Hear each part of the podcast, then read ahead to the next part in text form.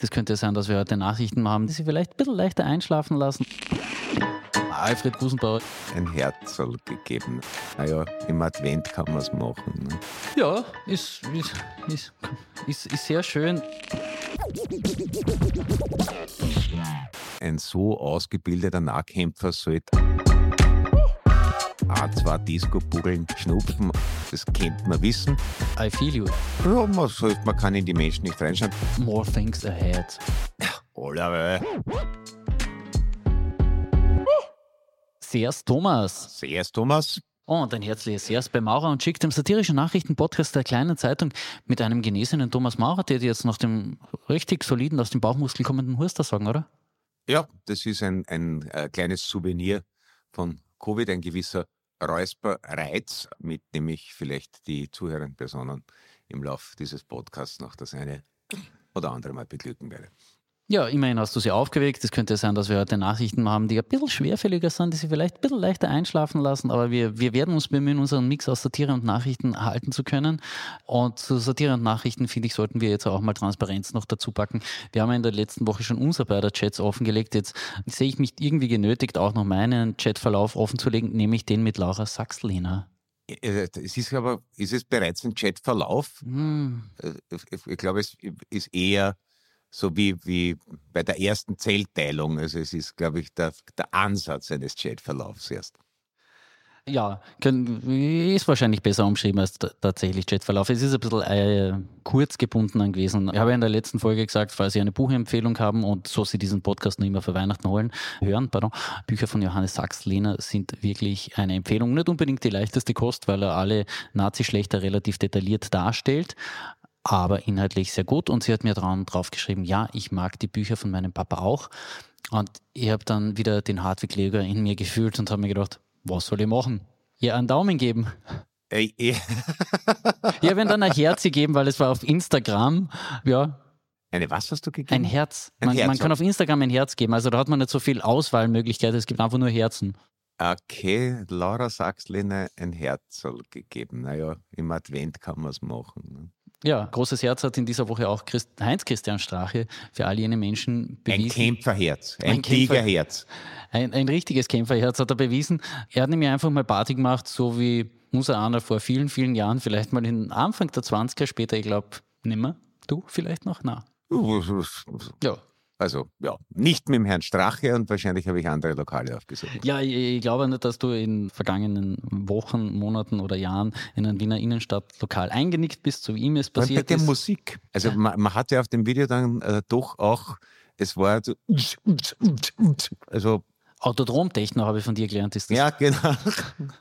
Ich habe es allerdings äh, tatsächlich einmal, da war ich aber sehr müde, äh, geschafft, beim Zahnarzt während der Zahnhygiene ähm, einzuschlafen. Also da hat es mir so ein Aloe Vera Fetzel über die Augen gelegt und ich war müde und während in meinem Mund gefuhrwerkt wurde, bin ich weggedriftet. Also insofern kann ich mich über den Umweg des, der Zahntechnik in den HC Strache vielleicht ein bisschen einleben. Ja gut, und damit ist ja auch die Frage beantwortet, die meint Christian Strache auf seiner Erklärung mal irgendwie folgen hat lassen. Wem passiert das nicht ab und zu?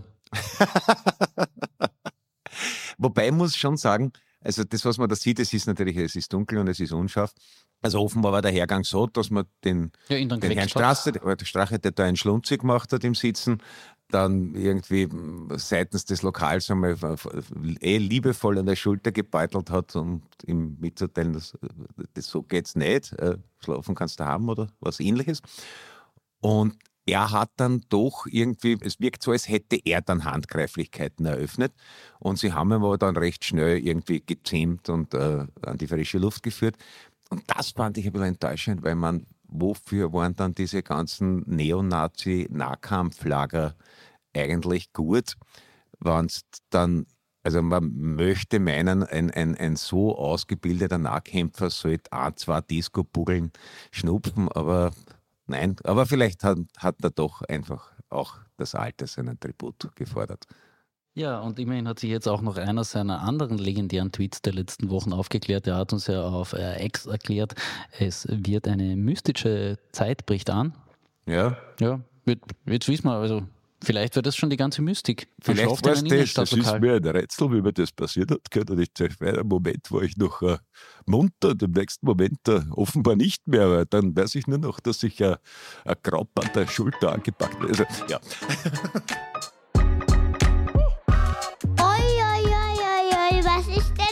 los? Hartwig Löger hatten wir ja schon mal in ja. dieser Episode kurz. Äh, mein, ja, äh, ja, ein Mensch, den ich ab und zu äh, emotional nachvollziehen kann. In dieser Woche konnte ich ihn ein zweites Mal emotional nachvollziehen. Er ist nämlich beim Kurzprozess als Zeuge gewesen, hat dort ausgesagt und unter anderem hat er gesagt, ÖVP-Mitglied wird er nicht mehr werden. Und auch da habe ich mir gedacht, Hartwig Löger, I feel you. Ich würde es auch nicht werden, vermutlich aus anderen Gründen und ja. auch mit völlig anderer Vorgeschichte als er. Aber da habe ich mir gedacht, ja, ist mal eine, eine klare Distanzierung, wie man sie von ehemaligen Kabinettskollegen von Sebastian Kurz eigentlich überhaupt nicht gehört hat bisweilen. Äh, äh, selten, wobei, ich war mir nicht ganz sicher, er, er konnte sich aber schon erinnern, ob er ÖVP-Mitglied war. Ja, ja, das. Äh, es, war, es ist ja vieles im, im, im Erinnerungsdilemma, ein sehr schönes Wort, das glaube ich, uns noch eine Zeit lang äh, begleiten wird. Das zum Beispiel kann ich gut nachfüllen, weil ich äh, ein Leben voller Erinnerungsdilemmata habe. Also im Supermarkt, wieso bin ich jetzt eigentlich da? Ich wollte was kaufen, warte mal. Dann rekonstruiere ich, was ich ausgemacht habe, was ich vielleicht kochen will, was es sein könnte, was zu Hause fehlt. Also insofern kann ich mir schon vorstellen, dass auch der Hartwig Lödiger von Erinnerungsdilemmata heimgesucht wird. Allerdings, wenn du ein einziges Mal in deinem Leben bei einer Regierungsbildung dabei bist, das sind doch so Sachen, das merkt man sich, glaube ich. Also mehr noch wie, weiß nicht, Erstkommunion und Firmung, das kann einem durcheinander geraten mit Fotos, die man gesehen hat, wo andere Leute gefirmt oder der Erstkommunion zugeführt wurden, weil das ist in sich relativ gleichförmig. Aber ich glaube, an einer Regierungsbildung beteiligt sein, das passiert am, ja, nicht dauernd, außer du bist italienischer Premierminister. Hm. Ich habe das jetzt interessant gefunden, du im Supermarktlokal, das heißt, du bist jemand, der ohne Einkaufszettel einkaufen geht. Wenn ich mir einen schreibe, ist nicht gesichert, dass ich ihn mit habe.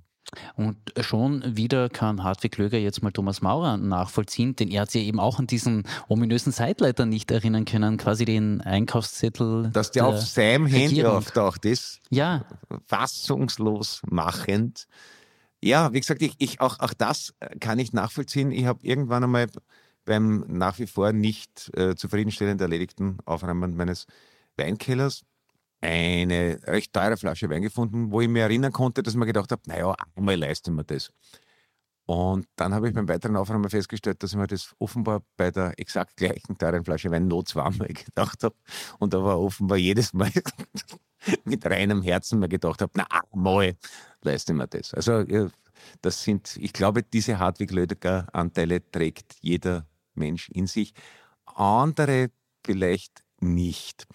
Und also es ist zumindest so, also ich hätte nichts davon, wenn ich im Supermarkt stehe und nur behaupte, ich kann mich nicht erinnern. Also die Motivlage ist vielleicht eine andere. Ja, über die Motivlage in diesem Prozess werden wir dann in zwei Wochen in unserem Podcast noch sprechen, denn zur ersten Episode im neuen Jahr haben wir uns Christina Dra eingeladen, das ist Innenpolitik-Expertin und wird Ihnen dann auch noch ein bisschen auf den Kurzprozess mit Ihnen gemeinsam und mit uns natürlich auch gemeinsam vorausblicken, der ja dann nach den Gerichtsweihnachtsferien weitergeht. Also da ist ja doch noch einiges an ja, ja, ja. More things ahead, sagen wir mal so. Und ich glaube, vieles kann man nicht voraussagen, aber was man, glaube ich, sagen kann, ist, dass Hartwig Löger nicht nur kein ÖVP-Mitglied mehr werden wird, sondern sicher auch nicht nur mehr Finanzminister. Ach, auch das noch.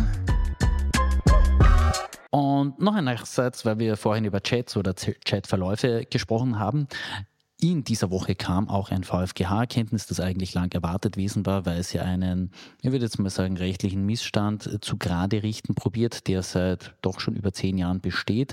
Seinerzeit, vor über 20 Jahren, als die SPPO in der heutigen Form kodifiziert worden ist, ist ja ein Handy noch tatsächlich ein Gerät gewesen, mit dem man telefonieren hat können. Ja, ausschließlich ein besseres Walkie-Talkie. Ja. Genau, ja. Mittlerweile hat natürlich ein Handy in seiner ganzen Machart und Ausnutzungsart, wo man es vollständig ausnutzt, eine völlig andere Funktion, völlig andere Dimension ja auch. Deswegen soll die Beschlagnahme und das Auslesen von Handys ab 1. Jänner 2025, spätestens eben ab diesem Zeitpunkt, neu geregelt werden. Die Regierung muss, beziehungsweise das Parlament muss bis dahin eine neue Methodik finden, das Ganze zu kodifizieren, dass es da eben auch einen entsprechenden Grundrechtsschutz gibt. Sicherstellung ja eh, das ist so wie seinerzeit eine Tatwaffe, ein Messer, das wird man weiterhin sicherstellen können. Von mir aus auch, wie heißt das Zeug, Fingerabdrücke abnehmen, ja. Wobei der Zweck dessen erschließt sich mir jetzt ehrlicherweise nicht ganz. Nur über die Auslesung, da wird eben nachher künftig noch auch einmal ein Gericht entscheiden, wird das Ganze begleiten und da soll es dann eben auch noch Geheimhaltungsinteressen der Betroffenen geben, beziehungsweise eben auch Geheimhaltungsinteressen dritter Betroffener. Ja, Freut wobei, das, wobei das natürlich dann trotzdem, ich glaube, die erste Katastrophe für eventuell davon Betroffene wird weiterhin sein, dass dann das Handy weg ist. Ne? Und damit ja praktisches Hirn für viele Menschen, also ist es ganze Leben. Und wenn es beschlagnahmt ist, kannst du ja nicht, weil man muss sagen, auch viele Entscheidungsträger sind offenbar nicht ganz am letzten Stand der Technik gewesen, sonst hätte der, wäre der Herr Schmidt nicht so überrascht davon gewesen, dass es ein Backup von seinen Chats gibt. Das kennt man wissen. Und ich glaube, das ist auch irgendwie so diese Generation und vielleicht zieht sich das bis zu den jungen Löwen um den Kurz herum durch, wo man dann doch in den Handyshop geht und sagt, können Sie mir die Daten gleich aufs andere umziehen? Und der sagt dann, ja, das kostet 30 Euro. Und dann überlegst du, willst du das doch selber machen oder schmeißt du diesem Arsch jetzt 30 Euro in den Rachen? Und meistens lässt man es dann machen. Das heißt, ein Verdächtiger, insbesondere vielleicht aus der politischen oberen Mittelschicht, steht ja dann locker da. Also wenn das Handy nur beschlagnahmt ist, ja. aber noch nicht ausgelesen. Also erstens dann das Erinnerungsdilemma, was könnte da drauf sein, falls es ausgelesen wird. Könnte da was drauf sein, was nicht drauf sein sollte. Quälend, mhm. da also noch, noch länger diese Vorhölle, als wenn es gleich ausgelesen wird. Und äh, vor allem, wie rufe ich meine Mama an, wenn es Geburtstag hat? Das ist ja alles im Handy. Ich erlaube mir da jetzt einen Sidekick zu der Episode mit dem VfGH-Kenntnis. Das war ein Kärntner Manager, der das angeregt hat über seinen Rechtsanwalt, den Herrn Professor Sawyer. Und ich habe die ursprüngliche Nummer des Kärntner Managers natürlich gehabt in meinem Handy, habe ihn dann am Dienstag in der Früh anrufen wollen unter dieser Nummer und habe gemerkt, ah, die Nummer funktioniert nicht mehr. Ja, schau. Das ich bin nun seiner neuen Nummer hafthaft geworden. Er ist sehr froh, dass es diesen rechtlichen Missstand jetzt eben mittelfristig mal beseitigt wird. Er hat gesagt, sein Handy hat man immer ruhig auslesen können. Nebenbei erwähnt, er ist in allen strafrechtlichen Verfahren auch völlig freigegangen. Also bei ihm ist wirklich nichts bicken geblieben. Ja. Es war wieder mal, sagt er, Zitat, politisch motiviert, das ganze Verfahren gegen ihn. Aber umgekehrt sagt er auch, es ist jetzt einfach von ihm mal staatsbürgerlich motiviert, dass es da einen erhöhten Grundrechtsschutz gibt. Grundsätzlich ist es schon richtig und es ist ja eben auch nicht so, wie es teilweise jetzt verkauft wurde, dass das jetzt nimmer mehr sein darf, weil diese angeblich privaten Chats ja niemandem was angehen. Das kann man nicht oft genug sagen. Die waren nicht privat, die sind auf Diensthandys geführt worden und äh, ganz zumindest den Verdacht nahelegen, dass es zum Schaden der Republik geschehen ist. Also damit das wird man offenbar weiterhin einsehen können, wenn der Tatverdacht da ist und das ist ja gut so. Genau. Je suis européenne. Lieber Thomas, sprichst du eigentlich BKS? BKS? Bosnisch, Kroatisch, Serbisch. Uh, na. Viel also mehr als kann ein, ein, ein, oder zwei Schimpfwörter, aber damit ah, ja. hat es ja. Deswegen kannst du wahrscheinlich mit dem Wort Controller Boruka nicht so unbedingt viel anfangen. Das ist, glaube ich, äh, das, wo wir den altösterreichischen Ausdruck Message Control dafür haben. Du hast meine Brücke richtig schön weitergezogen. Vielen Dank dafür. Äh, ja, tatsächlich, dann, wenn man über Alexander Vucic, den alten, neuen und vielleicht noch relativ lang amtierenden Präsidenten Serbiens sprechen will, dann sollte man immer wieder dazu erwähnen, der gute Mann oder der Mann, streichen wir mal das Gute jetzt aus dem Text, war zuvor ja auch Propagandaminister unter Slobodan Milosevic. Ja, und in diesem Zusammenhang auch wieder, weil, weil das war die erste Assoziation, das, da mag ich jetzt natürlich als äh, gelernter Österreicher gefärbt sein, aber es doch die Bilder vom Herrn Nehammer, vom Herrn Orban und vom Herrn Vukic, wie sie die Hände zum Dreibund sich reichen, wo man sich fragt, was, wer, wer berät wer berät wen? Speziell unseren Bundeskanzler. Wer berät unseren Bundeskanzler, um mit dem Staatschef, nämlich dem Orban, der die meisten Flü äh, Migranten, Flüchtlinge in unser Land geschleust hat und den, über des, dessen Land das läuft, ein sich als Bollwerk zu inszenieren. Egal. Ich bin Gott sei Dank nicht zuständig für die Außenkommunikation der österreichischen Volkspartei. Aber dieses Bild, das weiß nicht, das ist sofort wieder bei mir aufgepoppt. Weil es auch wirklich, es hat was von so einem Fantasy-Film gehabt, wo dann irgendwie drei so Landesfürsten sich über irgendeinem heiligen Schwertknauf die Hände reichen, um gemeinsam irgendwie auf Aventure zu gehen. Umgekehrt muss man sagen, es ist, weil du gemeint hast, gelernte Österreicher, es ist eine Fortentwicklung zu dem, wie in diesem Land vor 110 äh, Jahren noch gesprochen wurde, mit Serbien muss Sterbien. Also so gesehen. Davon da ist es eine, eine relative Verbesserung, das muss man jetzt einmal ganz offen sagen. Aber ja, dass der, dass der Herr Vukic, um den politikwissenschaftlichen Fachterminus zu verwenden, Kagurda ist, liegt, glaube ich, auf der Hand. Die Proteste gegen die Wahl und die Stimmenauszählung finden ja jetzt, wo wir sprechen, äh, gerade noch statt. Ob das etwas bringen wird, ob die staatliche Wahlbehörde in Serbien eine unabhängige Behörde ist, die sich das äh, in aller Ruhe nach rechtsstaatlichen Kriterien anschaut.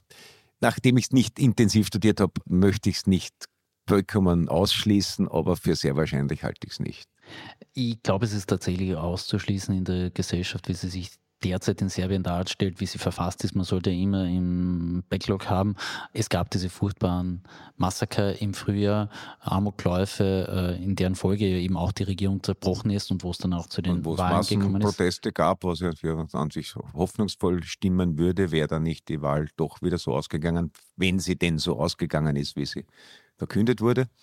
Ja, also da, da, da halte die serbische Gesellschaft ehrlicherweise schon tatsächlich ein bisschen am alten Ding festhaltend und auch mit diesem, das muss man immer jetzt aus der individuellen Sicht nochmal betrachten, sehr viele Menschen, die jetzt noch immer wahlberechtigt sind und dort vor Ort leben, haben seinerzeit das Bombardement der NATO erlebt die haben kein erhöhtes Interesse daran, sich dieser NATO-West-EU-Allianz anzuschließen oder auch nur irgendwie anzunähern, weil in deren Lesart, berechtigten Lesart, muss man dann aus der individuellen Ebene immer wieder dazu sagen, sind die halt bombardiert worden von denen. Ja, also, dass man Belgrad und die Zasterberwerke wegbombt, war vielleicht nicht die Schamoffensive, die europäische, äh, die die man jetzt bauen kann. Das muss man so sagen. Also nachdem in diesem ganzen äh, damals noch Jugoslawien-Konflikt genannten Konflikt eh fast alle Seiten fast alles falsch gemacht haben, ist es auch kein Wunder, dass man bei jedem Schritt über irgendetwas aus dieser Zeit stolpert und wahrscheinlich noch ein paar Jahrzehnte stolpern wird. Wobei ja, ich finde die Theorie ganz interessant, dass es wirklich eigentlich, dass der Jugoslawienkrieg zum quasi letztmöglichen Zeitpunkt stattgefunden hat, weil da gerade noch eine Generation am Ruder war, die diesen National der dieser Nationalismus wirklich so wichtig war. Und der danach ist jetzt nur mehr so wichtig, weil dieser Krieg da war und es in jeder Familie Tode und mhm. Betroffene gegeben hat. Ansonsten hätte sich dieser Blödsinn wahrscheinlich einfach einmal aufgehört. Aber da haben so die Herren Dutschmann und Milosevic, die sind sich da nicht viel schuldig geblieben Ausführliches Interview, das wir mit unserem Belgrad-Korrespondenten Thomas Rosa zur Gewalt im Land geführt haben, das hänge ich in, den, in die Shownotes rein. Und wir, wir ziehen noch eine Schleife zu Serbien, weil die mir nämlich inhaltlich sehr wichtig ist. Ja. Es hat nämlich natürlich auch international Reaktionen gegeben zu dieser Wahl und man kann jetzt in viele Länder schauen. Ich würde mal sagen, das Interessanteste ist natürlich, was sagt Russland, was sagt der Kreml und da habe ich eine Stellungnahme von Dmitri Peskov gefunden, Kreml-Sprecher, hinlänglich bekannt mittlerweile, glaube ich, seit dem Krieg in der Ukraine und der hat gesagt, Moskau hofft, dass der Weg der Stärkung der Freundschaft und unserer Zusammenarbeit fortgesetzt wird. Das heißt, man baut einfach nach wie vor darauf, aha, da haben wir auch ein finanzielles Einfallstor in Europa, da können wir Sanktionen umgehen, da haben wir einen von uns und unserem Gas völlig abhängigen Staat und haben noch immer, sorry Viktor Orban, aber einen noch besser Verbündeten als dich.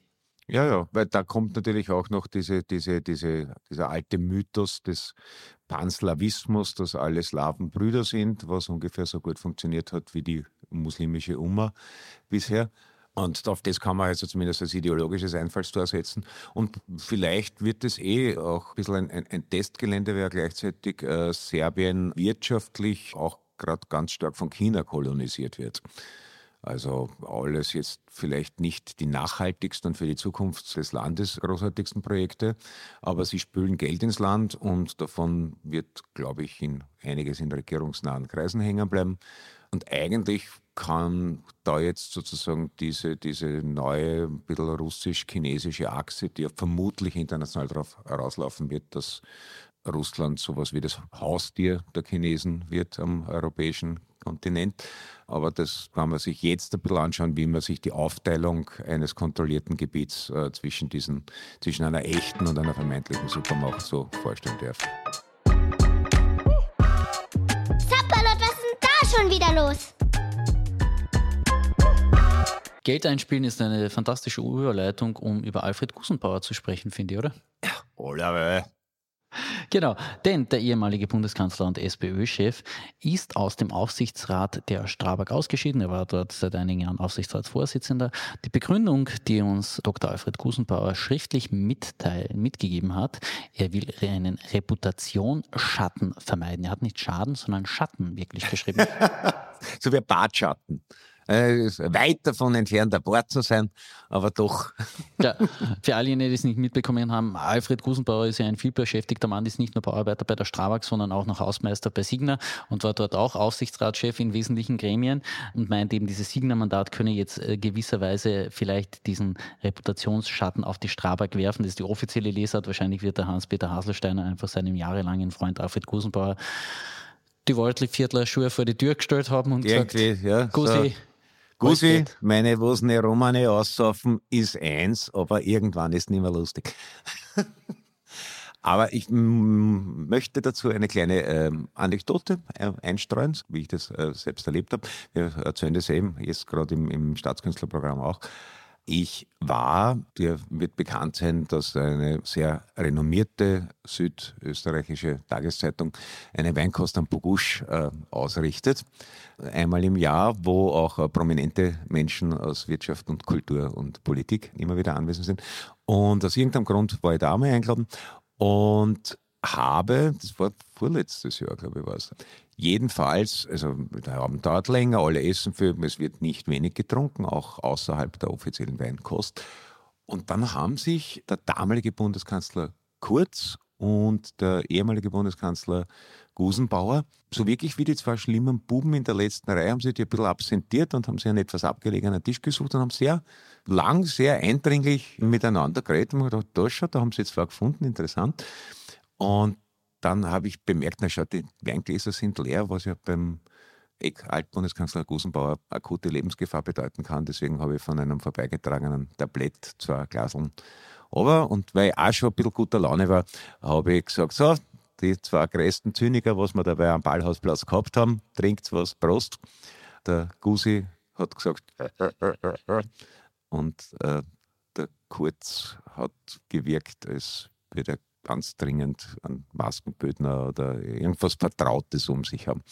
Und dann haben die noch ein bisschen weitergeredet und ich habe dann irgendwo ein bisschen anders sind wir äh, auf, aufs Projekt kurz gekommen und habe gesagt, er hat, glaube ich, schon, also der, der, politische Kern, die Vision, die der Kurz, glaube ich, von Anfang an hatte, war, dass jetzt ein paar Jahre diese Bundeskanzlerhocken da macht, äh, sein Notizbuch mit Kontakten füllt und ich glaube, das wahre Kern seiner politischen Zielsetzung ist, dass er danach im ersten Jahr mehr Umsatz macht als der Gusenbauer. Das ist das, die politische Vision. Und als ich das gerade gesagt habe, höre ich hinter mir die Stimme vom Gusenbauer, das wird dem nicht gelingen. Und wenn man sich anschaut, dass der Gus jetzt doch über drei Mille kassiert hat und zwar auch noch gewusst hat, an welche Firmen man die Rechnung stellt, die nicht gleich in Konkurs gehen. Und der Herr Kurz von seinen lächerlichen eineinhalb nicht einmal die Hälfte gekriegt hat, dann muss man sagen, ein klarer Sieg der Sozialdemokratie. Oh my goodness. Von zwei Herren, die sich offenbar gefunden haben, zu anderen Herren oder auch Frauen, die sich vielleicht auch finden können. Eine gute Nachricht hat in dieser Woche knapp vor Weihnachten uns noch aus dem Vatikan ereilt. Manche Leute werden es vielleicht auch als Kulturverfall sehen oder ja, Niedergang vor allem der Wokeness, die derzeit irgendwie durch den Raum schwirrt. Jedenfalls, der Vatikan erlaubt die Segnung von homosexuellen Paaren. Ich freue mich für alle jene Menschen, die das tatsächlich betrifft, dass sie noch so erzkatholisch sind, dass sie eine Segnung brauchen und gleichzeitig ihren homosexuellen Lebensstil ausleben können. Ich, ich weiß nur nicht, wie groß da wirklich die Schnittmenge ist. Ja, man, man kann in die Menschen nicht reinschauen. Vielleicht ist es einfach, äh, ich finde es ein bisschen ein Appendix zum alten Witz, sollen Priester heiraten dürfen? Warum nicht, wenn sie sich mögen? Ja, ist, ist, ist, ist sehr schön. Ich sage jetzt die Geschichte nicht, weil sie noch nicht fertig recherchiert hat, aber die könnte noch irgendwann mal schräg werden. Ich zitiere da lieber einen evangelischen Theologen, mit dem ich unlängst mal zu tun hatte, und der hat auf einem Podium gesagt: Ach, Maria, wärst du hart geblieben, uns wäre so manches Leid erspart geblieben. Ich finde, das ist ein schöner ich Satz. Doch, die Evangelischen glauben nicht an die unbefleckte Empfängnis. Ja, er hat es aber vor einer ökumenischen Runde gesagt. Also, aber, aber, aber zu Hause hat er dann ein bisschen einen Shitstorm gekriegt, wahrscheinlich. Das irgendwie also theologisch sauber argumentiert war das aus seiner Warte nicht. Ja, das sind unsere erbaulichen Gedanken zur Weihnachtszeit und zum Fest der Geburt Christi. Yep. Ja, falls Sie auch ein gutes Geschäftsmodell haben, schreiben Sie es uns in die Shownotes rein. Falls es nur darin besteht, ein ordentliches Adressbuch zu haben, äh, melden Sie sich ruhig als Journalist bei der kleinen Zeitung an. Ich stelle Ihnen einen Job Link rein, beziehungsweise einen Link in die Shownotes. Wir haben tatsächlich noch einige sehr interessante Jobs. Also falls es sich, naja, ist ja immer so ein interessanter Punkt, wo man sich verwechseln könnte, wo man Neues angehen könnte und, und, und wenn man sich ganz lange hat. wirklich bewährt hat bei der kleinen Zeitung, darf man irgendwann einmal sogar zu Wein kosten. Ja, stimmt. Da treffen Sie dann auch Thomas Maurer und nicht. Falls Sie es nicht dort haben wollen, nächste Woche sind wir wieder im Podcast für Sie da. Ich sage erst nichts mehr. Und ich gebe einmal weiter. Also ich lege auf. Tschüss und schleicht.